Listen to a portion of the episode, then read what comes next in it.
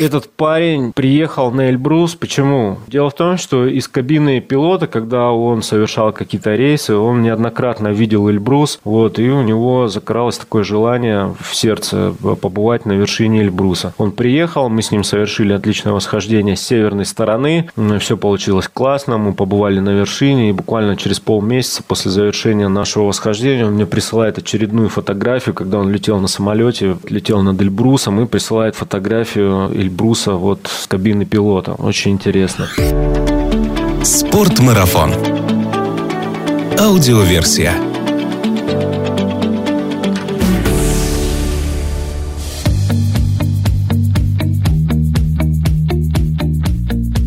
Всем привет! Это подкаст «Спортмарафон. Аудиоверсия». Немного о спорте, но много об активном отдыхе, спортивных увлечениях, здоровом образе жизни, путешествиях, приключениях и снаряжении для всего этого.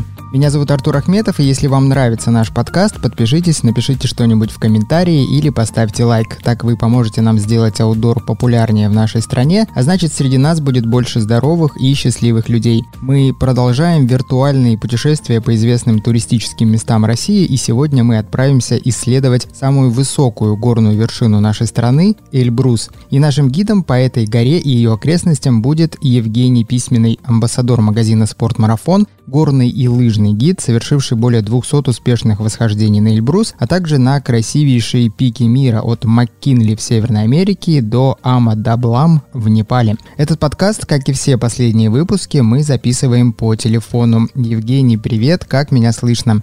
Всем здрасте, я на связи, привет вам Северного Кавказа, слышно хорошо, готов к общению. Хорошо, что ты сказал, что ты находишься сейчас на Северном Кавказе, потому что я, когда сейчас представлял тебя, понял, что в процессе подготовки к подкасту ни разу не спросил у тебя, где ты сейчас находишься. Вот такие современные реалии, общаемся дистанционно, при этом не всегда зная, где находится собеседник.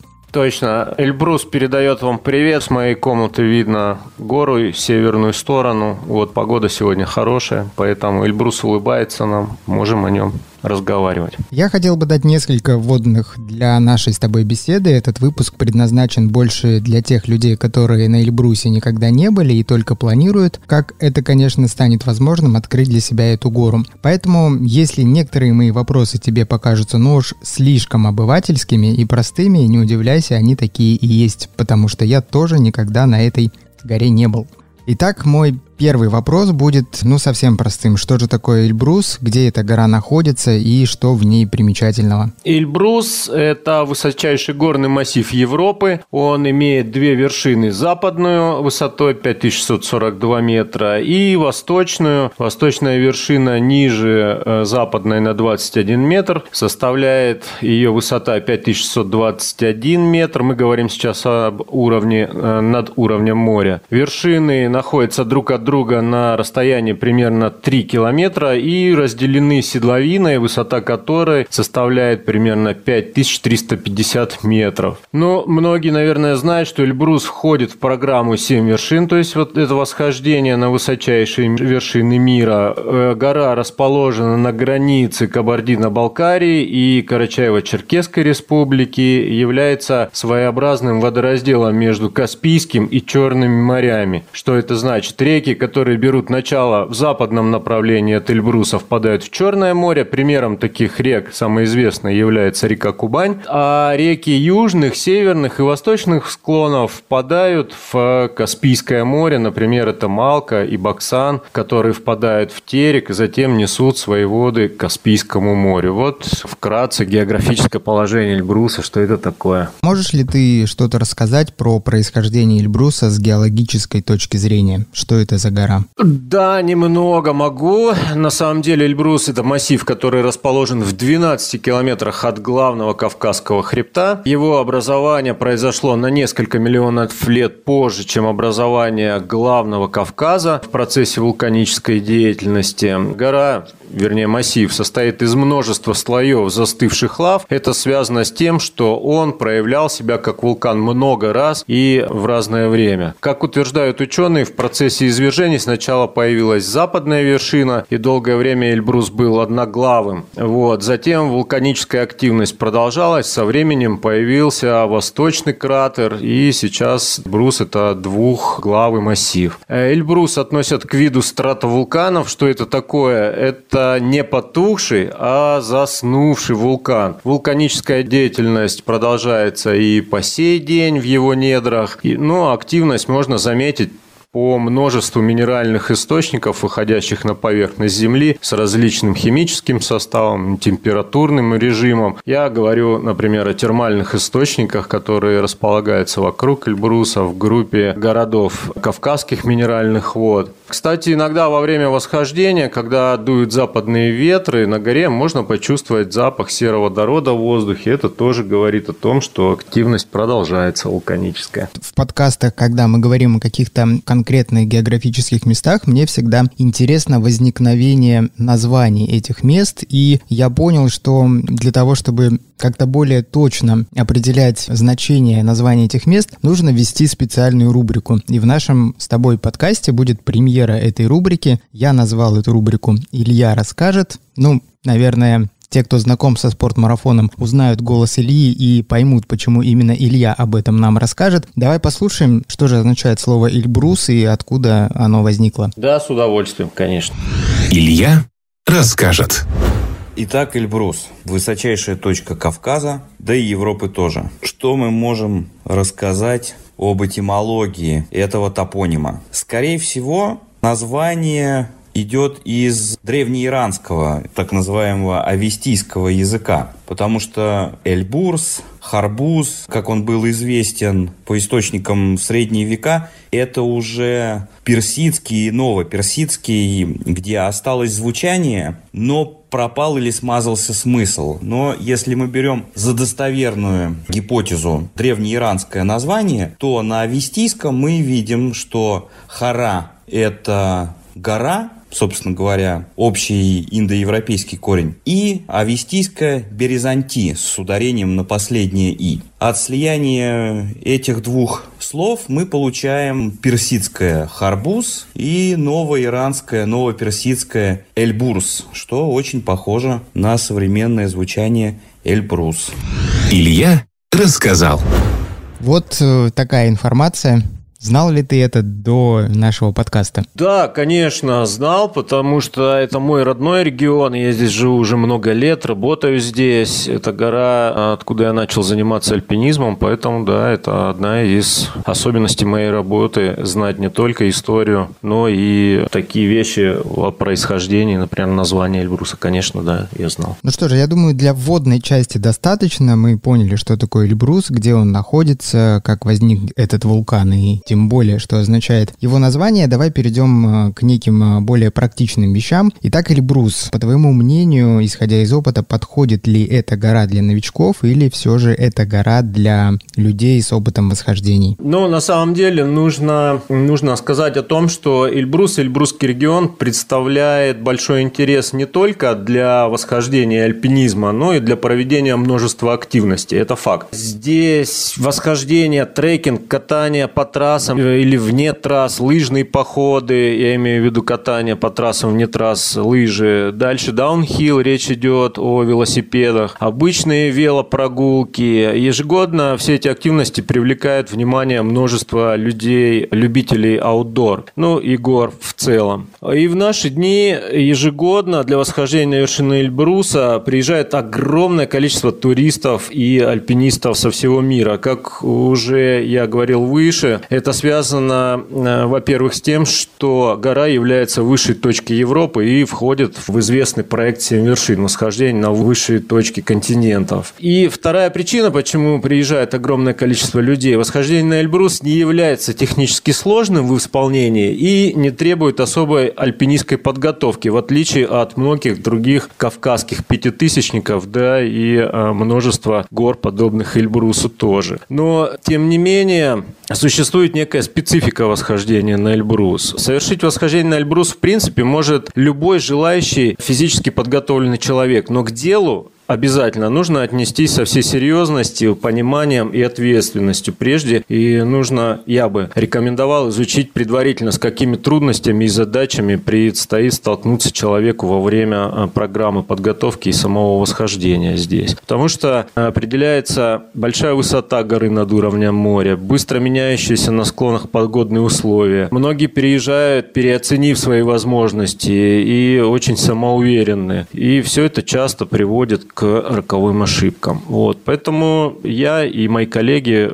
своим участникам, готовящимся к восхождению, все время пытаемся донести какие-то элементарные вещи для того, чтобы люди приехали более-менее подготовлены, хотя бы информативно для восхождения на Эльбрус. Дальше в подкасте я буду как раз задавать тебе вопросы, которые, наверное, более подробно раскроют все то, о чем ты сказал, но все-таки прежде чем мы отправимся на восхождение по Эльбрусу, давай поговорим про Приэльбрусье как туда добраться, какие населенные пункты могут стать нашей начальной точкой в этом восхождении? Да, все зависит от того, с какой стороны вы планируете восхождение, с южной стороны или с северной. Но существует два варианта прибытия из других городов России или даже стран мира сюда к нам в регион. Первый, один из самых больших аэропортов региона, это город Минеральные воды с его известным аэропортом Минераловодским. Сюда на самом деле прибывает большее количество туристов, э, которых мы встречаем, и отсюда уже мы уезжаем либо в южное Прельбрусье, либо в северное. Если вы планируете восхождение с северной стороны, то минеральные воды, аэропорт будет более подходящим для прибытия. Если вы планируете восхождение на Эльбрус с южной стороны, то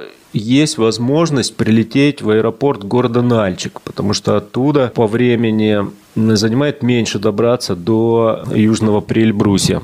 Как добраться до Прильбрусья? Если вы покупаете пакетный тур в компаниях, то, как правило, там уже в программу тура включен трансфер, который вас доставит до базовых лагерей. Базовым лагерем с северной стороны э, служит поляна Эммануэля, она так называется. Это место, где располагается базовый лагерь э, альпинистских экспедиций на высоте примерно 2400 метров. Северная сторона, она не имеет такой инфраструктуры, как южная. Здесь вы не найдете фешенебельных отелей, здесь нет дорог канатных, здесь нет ратраков, не такое количество приютов на горе, но тем не менее этот факт привлекает людей, потому что считается, что с севера подняться э, по более диким, что ли, местам. Ну, нет такого количества людей с, с северной стороны. Что касается южной стороны, да, здесь инфраструктура более развито большое количество отелей на разный вкус. А здесь есть кафе и рестораны с отличной кавказской кухней. Здесь же есть подъемники, которые немного упростят задачу подъема на Эльбрус и хотя бы до определенных высот, где располагаются приюты, в которых люди размещаются до восхождения и проходят акклиматизацию. Можно добраться именно вот на этих, этих самых подъемниках. Какую сторону выбрать для восхождения, с севера или с юга? Ну, наверное, наверное решать вам. Думаю, мы поговорим поговорим поподробнее о популярных маршрутах чуть позже. Есть у меня заготовленный на эту тему вопрос. Пока что хотелось бы спросить тебя, что с погодой на Эльбрусе, есть ли в ней какие-то закономерности, которые можно предположить, и как от этого зависит популярность горы в тот или иной период? На самом деле это один из часто задаваемых мне вопросов, какой сезон лучше для восхождений. Я отвечаю участникам, что на самом деле лучшее время для восхождения – это хорошая погода. Дело в том, что каждое время года она имеет свою специфику. Понятное дело, что летом к нам приезжает большее количество людей. Это связано, во-первых, э, с тем, что на горе естественно тепло, и, соответственно, лето является наиболее популярным для посещения регионов Прильбрусия. Средняя дневная температура в долине в июле в августе э, поднимается до 22-25 градусов. На горе также значительно теплее, чем в другие месяцы, несомненно. День длинный, уже говорил, понятно. Ночи относительно не холодные. И альпинисты могут выходить на штурм вершины глубокой ночью, не боясь получить обморожение. Тем не менее, следует э, особым образом подойти к выбору одежды, потому что лето на склонах Эльбруса понятие относительно. Иногда температуры на горе могут опускаться до минус 20 э, градусов. И основной непредсказуемой проблемой для восходителей в теплые летние месяцы являются грозы, которые, кажется, приходят из ниоткуда. Э, с циклонами все понятно, их можно увидеть и предсказать по прогнозу, хотя прогноз имеет тоже как некую погрешность. А вот локальная облачность, которая формируется вдали, долинах и подогретая летним солнцем поднимается на высоты, может представлять опасность своими грозовыми фронтами для восходителей. Э, лето, да, наиболее популярный сезон. Э, зима, небольшое количество людей приезжает к нам зимой, это связано тоже со спецификой восхождений, например, короткий световой день, соответственно, восходитель должен быть в хорошей физической форме, достаточно акклиматизированным для более быстрого прохождения маршрута. Ночью температура опускается до экстремальных минусов. Вот, с низкими температурами, которые преобладают на склонах горы в зимний сезон, приходится считаться, от них никуда не денешься. Нужно, понятное дело, иметь теплую одежду, хорошее снаряжение. А вот еще такой момент, как э, сильные ветра и морозы превращают снег на некоторых участках в задутые склоны с бутылочным льдом. Это одна из опасностей, которые представлены на Эльбрусе в зимний сезон, весенний и осенний. Поэтому нужно быть готовым к таким ситуациям. Нужно иметь хорошо подготовленный инструмент. Речь идет о кошках ледорубов, пригодных для зимнего льда. Если обобщить э, твой опыт общения с этой горой, а он у тебя очень богатый, можно ли сказать, что вот с метеорологической точки зрения это гора с характером? Да, несомненно. И с ней нужно считаться, поэтому если у вас недостаточный опыт, я думаю, что имеет смысл э, пользоваться услугами гида на горе, потому что гид подскажет, как правильно вести себя на горе, научит, как правильно вести себя на горе и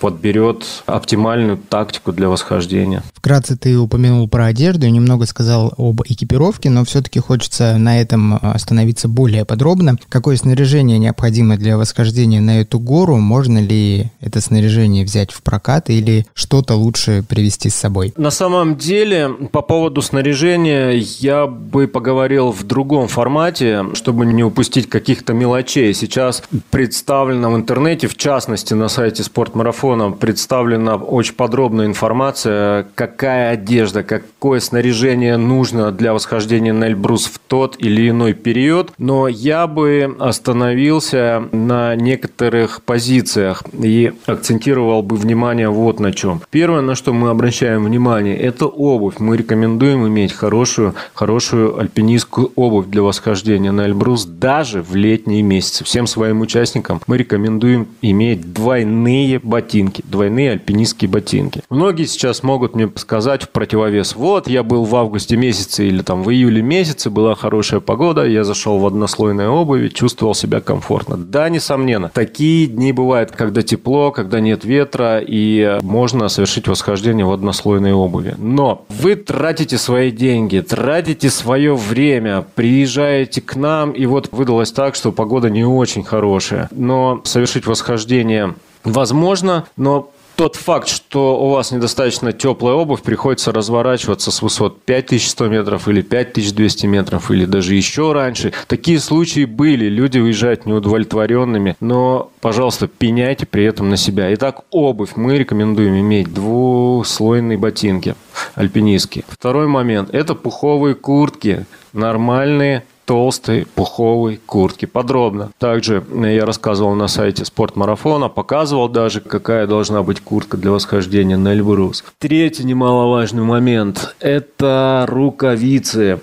Также своим участникам мы рекомендуем иметь два слоя во время восхождения на Эльбрус. Первый слой – это перчатка, второй слой – это рукавица. Не всегда представляется возможным выйти на вершину Эльбруса, надев на руку только перчатку. И иногда рукавица, она необходима. Еще такой момент немаловажный – это это горнолыжная маска. Дело в том, что если на Эльбрусе преобладают сильные ветра, в обычных альпинистских очках солнцезащитных подняться на вершину невозможно. Часто наши участники поворачивали из-за того, что невозможно было продолжать движение в обычных солнцезащитных очках. Нужна обязательно маска. Пожалуйста, не пренебрегайте этим. Ну и, естественно, это специальное снаряжение. Речь идет об альпинистских кошках, которые должны быть подогнаны под размер вашего ботинка. Они должны быть хорошо наточены под э, эльбрусский лед. Без кошек восхождение невозможно. Если вы идете в составе группы, вас обяжут иметь альпинистскую систему, которая также необходима. Ей не всегда пользуются, но последние э, крайние два сезона на Эльбрусе в летние месяцы мы достаточно часто пользовались альпинистскими системами для того, чтобы, например, есть участок седловины до западного купола. Он представляет из себя достаточно крутой участок протяженностью примерно высотой 350 метров. Там круто и очень часто там случаются несчастные случаи. На данный момент там висят перильные веревки, которыми восходители успешно пользуются для подъема и для спуска. Вот этим самым мы предотвращаем какое-то количество несчастных случаев. Альпинистская система для этого необходима. Ну, естественно, ледоруб. Тем альпинистским снаряжением э, вас научат пользоваться гиды, если вы идете в составе коммерческих групп, например, или спортивных групп. Тогда учебу проведут более опытные товарищи. Но если вы э, идете в самостоятельном порядке, обязательно вы должны иметь некоторые навыки, элементарные хотя бы, ну, для того, чтобы пользоваться вот этим самым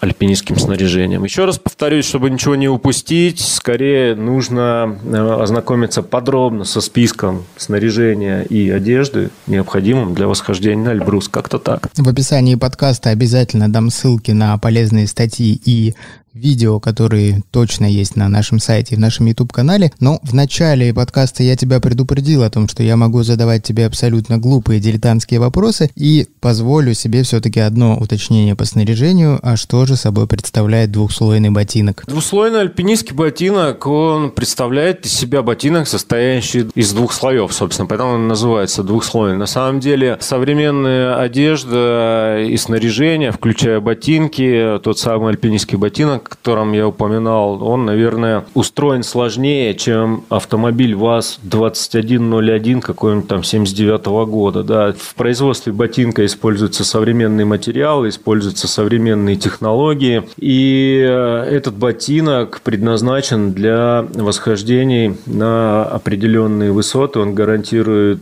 э, то, что ноге будет комфортно, будет тепло, будет сухо. И, естественно, такая обувь, она просто предотвращает какие-то э, дискомфорты, обморожения. Эти ботинки вот созданы для восхождений, в частности на Эльбрус. То есть это ботинок, который состоит из двух слоев. У него есть внутренний слой, это сапожок, как правило, он выполняет роль термика, то есть он не дает ноге замерзнуть. И внешняя обувь, мы называем его мыльницей, это может быть пластик, большинство ботинок, которые вы берете в прокат сейчас двухслойные, они вот как раз будут пластиковые. Ну и современные технологии, современные модели сейчас ушли от пластика. Их стоимость не так экономно, как пластиковая обувь, но тем не менее они э, комфортнее, не такие жесткие, как пластиковые ботинки, представлены современными надежными материалами. Ну, в пример могу привести такую модель, как, например, э, ботинок модели спантик от производителя Ля Спортива. Со снаряжением понятно. Давай поговорим о маршрутах восхождения на Эльбрус. Здесь хотелось бы как раз узнать о самых популярных маршрутах, как выбрать для себя правильно маршрут, если ты новичок или ты более опытный, и сколько вообще занимает восхождение на Эльбрус и как оно проходит. Да, значит, прежде чем выбрать маршрут, и э, если вы новичок, я настоятельно рекомендую обратиться в какую-то э, из компаний, которые работают на Эльбрусе. Я имею в виду туристических компаний. Дело в том, что я и мои коллеги, горные гиды, мы работаем вот на ряд таких компаний. Компания предоставляет услуги пакетные, то есть сюда уже будет все включено. Вам не нужно будет задумываться о логистике, задумываться о каких-то нюансах, за вас уже все продумают. Плюс ко всему э, в таких группах работают зачастую работают опытные гиды, которые э, совершили не первый десяток восхождений на Эльбрус. Вот, они во-первых, дадут какую-то консультацию предварительную перед восхождением на Эльбрус, помогут вам выбрать более оптимальный для вас маршрут, например, с северной или с южной стороны. Далее они разработают тактику, э, которая будет подходить под те или иные метеорологические условия сезона, когда вы приезжаете. Это один момент. Самые популярные маршруты – это маршруты с южной стороны и северной стороны. Южная сторона у людей, она вызывает больше интерес. Почему? Потому что, уже упоминал, здесь развита инфраструктура. Здесь большое количество отелей. Программа, как правило, занимает 8-9 дней восхождение на Эльбрус с э, южной стороны, э, можно выбрать отель на свой вкус от двух звезд до пяти звезд. Все зависит от ваших возможностей. С южной стороны также представлены подъемники, на которых можно э, доехать до приютов на склонах горы. И плюс большее количество приютов для восходителей на склонах Эльбруса. Северная сторона располагает меньшим количеством инфраструктуры. Здесь находится несколько альпинистских лагерей, которые предоставляют свои услуги как для коммерческих туристов, так и для самоорганизованных. Но это не умаляет количество посещений людей с севера. Многие, кто предпочитает совершить восхождение именно в диких условиях, ну, как в диких, в кавычках, конечно, они приезжают с севера, не такое количество людей здесь, нет подъемников, нет ратраков, можно жить в палатках, в, в своих палатках на территории базовых лагерей или высотных лагерей, или же воспользоваться услугами альпинистских лагерей, которые, конечно, не являются фешенебельными гостиницами, хотя в последнее время э, инфраструктура хорошо тоже развивается, но ей, естественно, далеко до южных склонов. Итак, самый популярный маршрут – это юг и север. Маршруты для новичков я бы бы рекомендовал именно вот южный или северный путь. Э, восхождение северной стороны рекомендуется людям, которые готовы работать на высоте от 6 до 12 часов. Работать на высоте я имею в виду, конечно же, трекинги о хождениях по вот этим самым высотам. Дело в том, что, например, восхождение с северной стороны пешком в одну сторону от верхнего лагеря до вершины занимает от 10 до 12 часов в одну сторону, плюс спуск 5-6 часов. То есть вы должны быть готовы ходить на ногах на большой высоте порядка 18-20 часов. Плюс акклиматизационные программы э, северной стороны, они тоже более продолжительные и занимают вот примерно там 6 часов в среднем в день вам придется проходить, а некоторые 8 часов в день. То есть северная сторона предпочтительнее для людей с лучшей физической подготовкой. С южной стороны все эти похождения можно заменить, я имею в виду восхождение на Эльбрус. Многие люди, они пользуются услугами ратрака или подъемной техники, которая поднимает альпинистов до высоты 4800 метров метров, либо до 5000, и оттуда остается уже примерно 4-6 часов до вершины, потом спуск, и опять возможность воспользоваться ратраком или снежным мотоциклом, если э, силы покинули вас. Но опять же, всегда повторяю, что наличие вот инфраструктуры, подъемников, ратраков, механизированной техники никак не умаляет физической стороны вопроса. Человек должен быть готов. И восхождение на Эльбрус, откуда бы вы не приехали, с севера или с юга, это никак не прогулка в супермаркет. К этому нужно быть готовым. Маршруты для более опытных людей я бы определил, если у вас уже есть э, какой-то опыт восхождения, в том числе и на Эльбрус, интересно было бы сходить там с западной или восточной стороны э, на Эльбрус. Это уже чисто экспедиционный вариант, э, классический вид экспедиций с выбросом нескольких лагерей высотных. Получается, что вам придется по склонам выбрасывать первый, второй лагерь, например, с запада еще и третий лагерь, с третьего лагеря штурмовать вершины. Что касается программ и количества дней в программах, все зависит от того, с какой стороны вы идете на Эльбрус. С южной стороны, как правило, классика – это 8 дней, с северной стороны – это 9-10 дней. Что касается экспедиционных восхождений с востока или запада, программа, как правило, занимает 11-12 дней. Евгений, а можешь ли ты выделить самый опасный маршрут на горе? На самом деле, даже самый классический классический южный маршрут, он может быть опасным. Все зависит от сезона. Например, если вы приезжаете ранним летом или весной, или осенью, или зимой, этот маршрут может представлять опасность, потому что склоны горы после ветров и сильных морозов покрыты льдом. Да, такое бывает бывает. Летом, если стоит нехорошая погода, южная классика, она тоже может быть опасна. А вот. Это касается и северной стороны также, и восточной, и западной. Но, скажем, без достаточного опыта я бы не рассматривал варианты восхождения с востока и запада. Я бы именно остановился на выборе южной или северной стороны. Чтобы слушатели наши максимально себя обезопасили во время восхождения, я советую им послушать самый популярный подкаст сейчас на нашем канале. Он называется «Безопасность в горах – это миф». Евгений, у меня к тебе а, вопрос про приюты. Я знаю, что на Эльбрусе располагается самый высотный приют. Какие еще приюты существуют и вообще для чего эти приюты созданы? Может ли в них попасть любой желающий? Да, э, что касается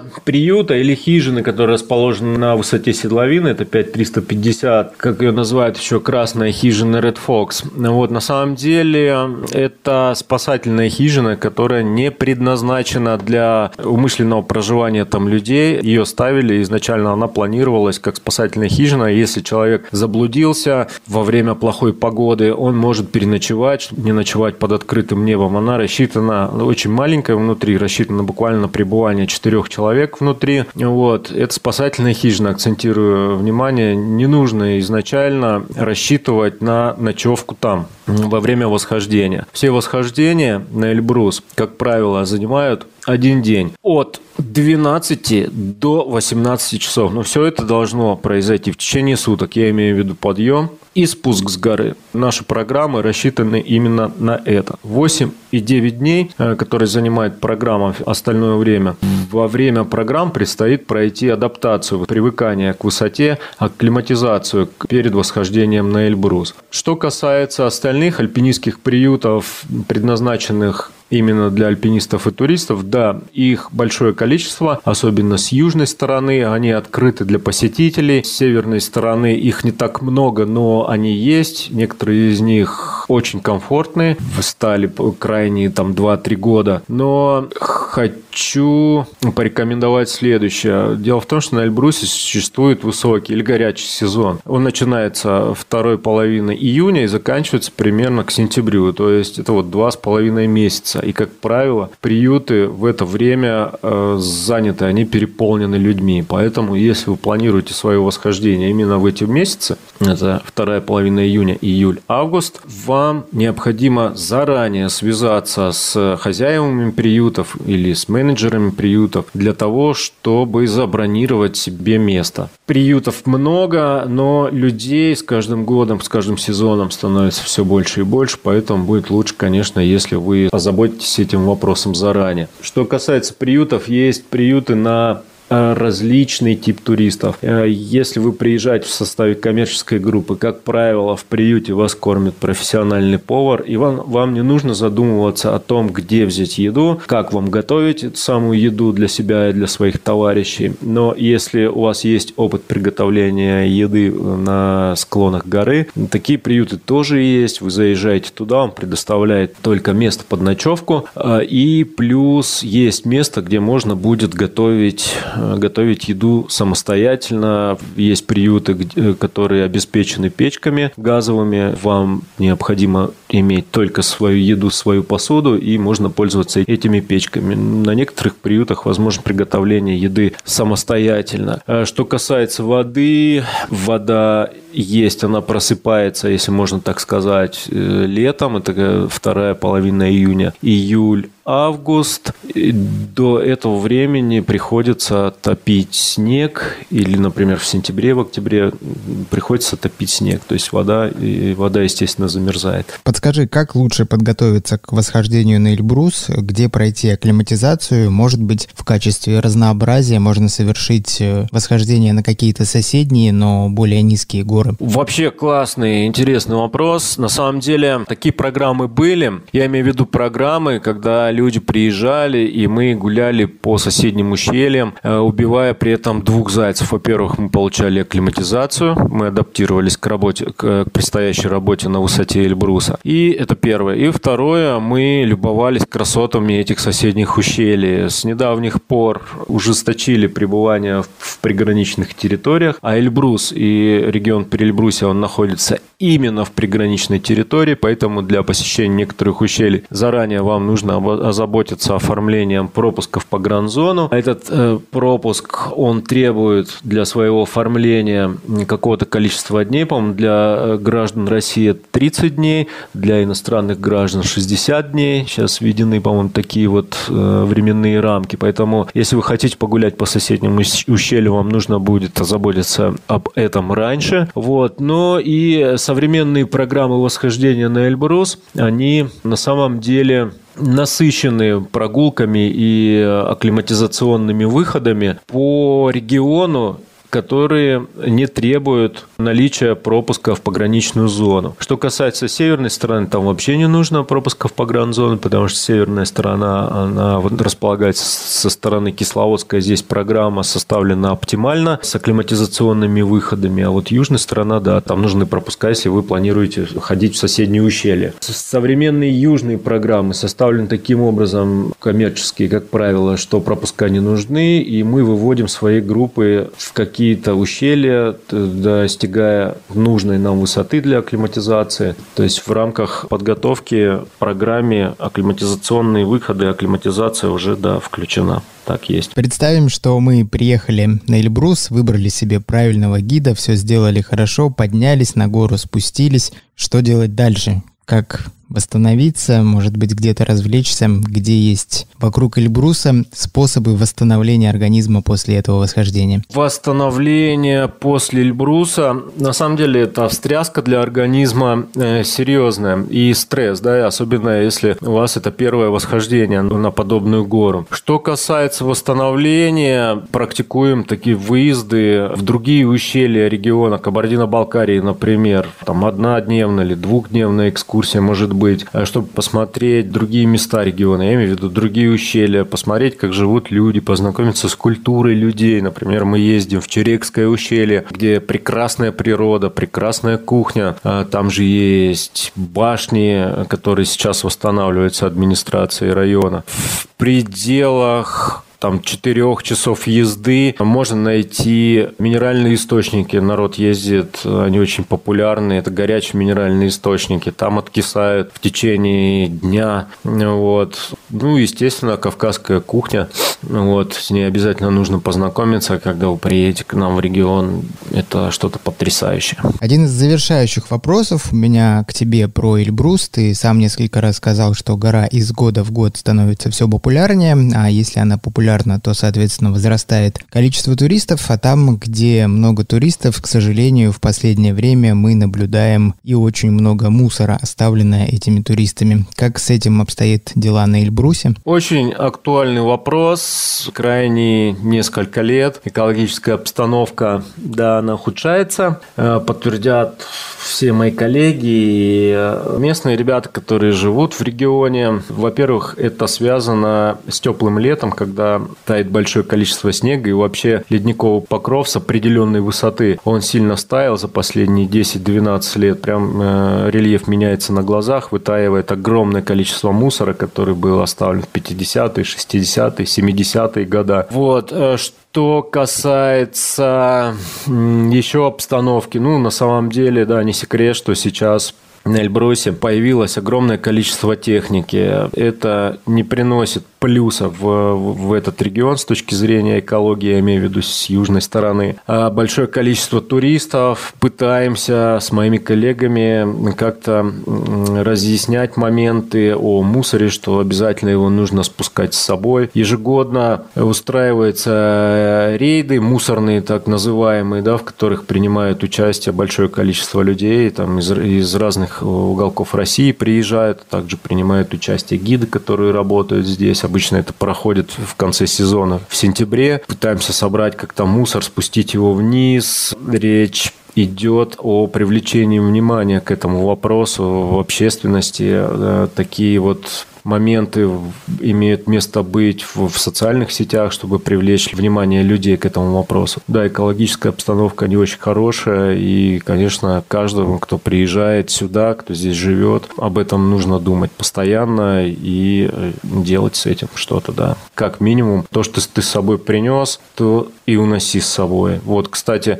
вопрос очень интересен по поводу вершины Эльбруса. Каждый пытается затащить на вершину, оставить частичку чего-то. Ты крут, если ты затащил туда штангу и спустил ее за собой, но ты не крут, если ты ее оставил на вершине Эльбруса, просто занеся туда. Дело в том, что завтра и послезавтра придут другие люди, поднимутся на вершину Эльбруса. Конечно, а если там оставлять предметы памяти, будь то флажки, будь то еще какие-то моменты, да, через 10 лет вершина Эльбруса превратится просто в свалку. Вот этого нельзя допустить, поэтому, ребята, думайте, если вы что-то приносите на вершину памятную, пожалуйста, сфотографируйтесь и уносите с собой. И, возможно, будет полезно, если вы еще прихватите с собой что-то чужое, что там точно не должно быть. Абсолютно верно, потому что гиды, которые поднимаются туда с периодичностью раз в неделю, мы стараемся как-то почистить вершин, потому что чего там только не было. И трусы оставляли наверху, и какие-то ящики с цепями, с какой-то рекламой, штанга, которую я упоминал, которая прокричали на весь мир. Да, парень, ты крут, но еще круче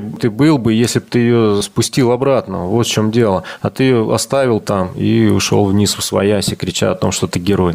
Да. Пора открывать своеобразный музей вещей, оставленных на вершине Эльбруса и спущенных другими людьми вниз. Наверное, будет пользоваться популярностью. Отличная идея. Предложу своим ребятам, коллегам на, на это на горе. Я думаю, что поддержат. А всем нашим слушателям хочу сказать, ребята, будьте, пожалуйста, более экологичные не только при восхождении на гору, но и вообще в жизни. Не сорите, не загрязняйте нашу природу, иначе нам негде будет заниматься аутдором. Евгений, спасибо тебе большое за этот отличный рассказ про Эльбрус. Я надеюсь, что нашим слушателям он будет полезен, они узнают больше, а если захотят еще больше узнать, я обещал ссылки на некоторые статьи на нашем сайте. Ну и в конце выпуска прошу тебя рассказать, если ты можешь выделить что-то, свое самое запоминающееся восхождение на Эльбрус? Дело в том, что этот год, наверное, уже будет 20-м, 20-м, да, с тех пор, как я начал ходить на Эльбрус, было совершено огромное количество восхождений. Э, я видел э, много разных интересных людей. Выделить какое-то одно восхождение нет, наверное, я не могу, потому что в сезоне происходит несколько таких, а иногда там два десятка восхождений на гору.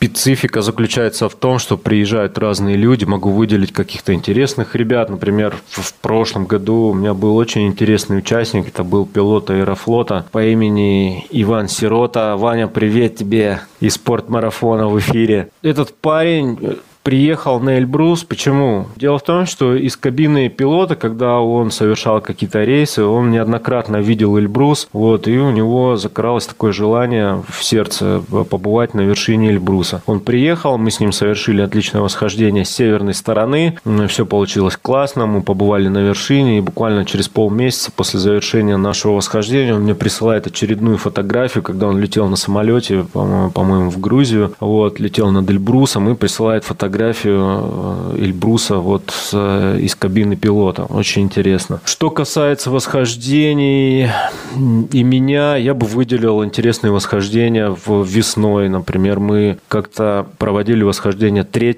марта, по-моему, 16 года со своими ребятами. Приехало большое количество иностранцев. Это было лыжное восхождение. С северной стороны оно запомнилось тем, что дули сильные ветра. Э, было очень холодно, но дружно весело, с песнями и плясками провели время. Несмотря на эти самые холода, зашли на гору, съехали даже, по-моему, на лыжах тогда э, с вершины. Вот такой вот интересный момент был. А потом иногда летом, в частности, это крайний случай, это был, по-моему, прошлый сезон 19 года, начало лет, когда склоны Эльбруса покрылись каким-то таким вот желтым, оранжевым песком, пылью, да, потом, как сказали ученые, что это была песчаная буря, которая перенеслась как-то по воздуху из какой-то там пустыни, вот, и Эльбрус несколько дней стоял вот покрытый вот этой самой оранжевой пыли. Бывает такое. В июле, в августе, например, это, наверное, июнь,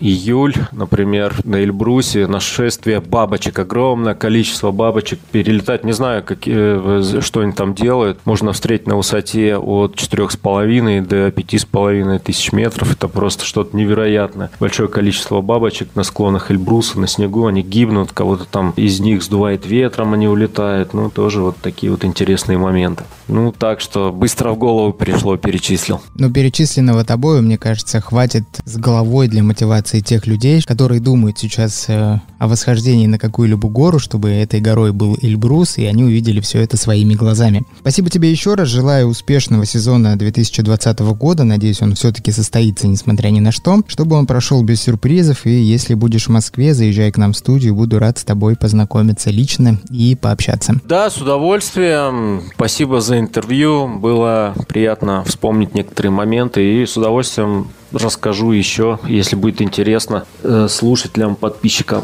спортмарафона. Пока. Чао.